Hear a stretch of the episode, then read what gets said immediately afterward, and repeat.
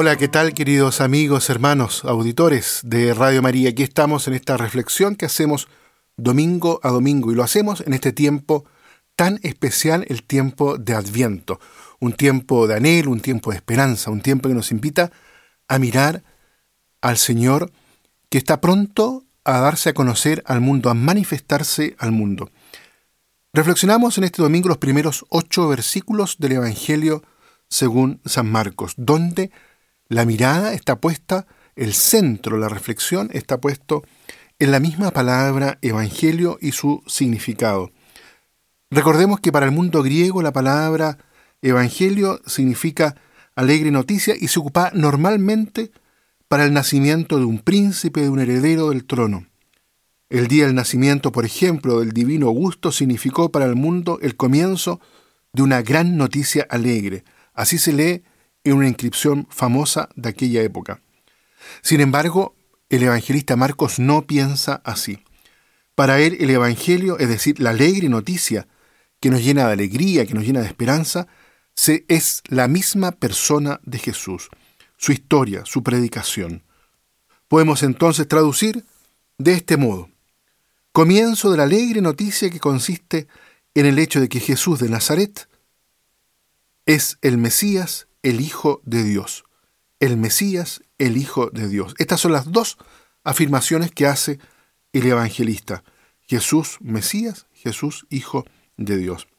Entonces, para Marcos, coloca estas dos confesiones de fe al inicio de su evangelio, en torno a los cuales va a desarrollar todo su evangelio. Jesús es el Mesías, él lo va a explicar expresamente en la confesión de fe que hace Pedro, ahí en el capítulo 8, en el versículo 29. Mesías es el Cristo, el ungido del Padre. Y que Jesús sea el Hijo de Dios, lo va a desarrollar profundamente en la parábola del Hijo Pródigo. Si leemos el último versículo de esa parábola, en el capítulo 15, nos vamos a dar cuenta de la relación profunda que hay entre Padre e Hijo Hijo, todo lo mío es tuyo.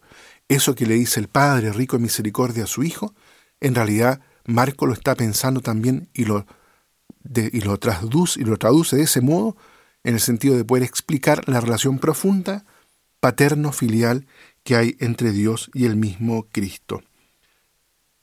Y esta misma afirmación, este título, el Hijo de Dios, va a aparecer en tres oportunidades en el Evangelio, en el bautismo, en la transfiguración y al final en la confesión de, fe que hace el centurión al pie de la cruz.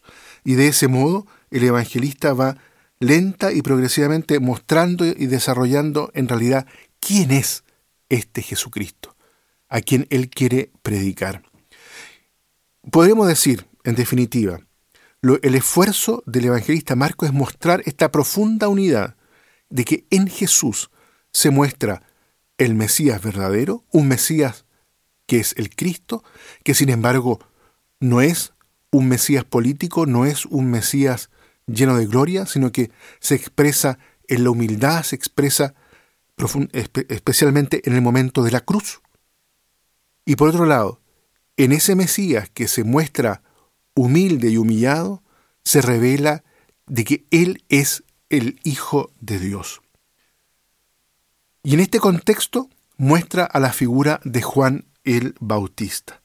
Y en el fondo, Juan el Bautista lo que hace es indicar, mostrar a este Jesús como el Cristo, a este Jesús como el, Hijo de Dios.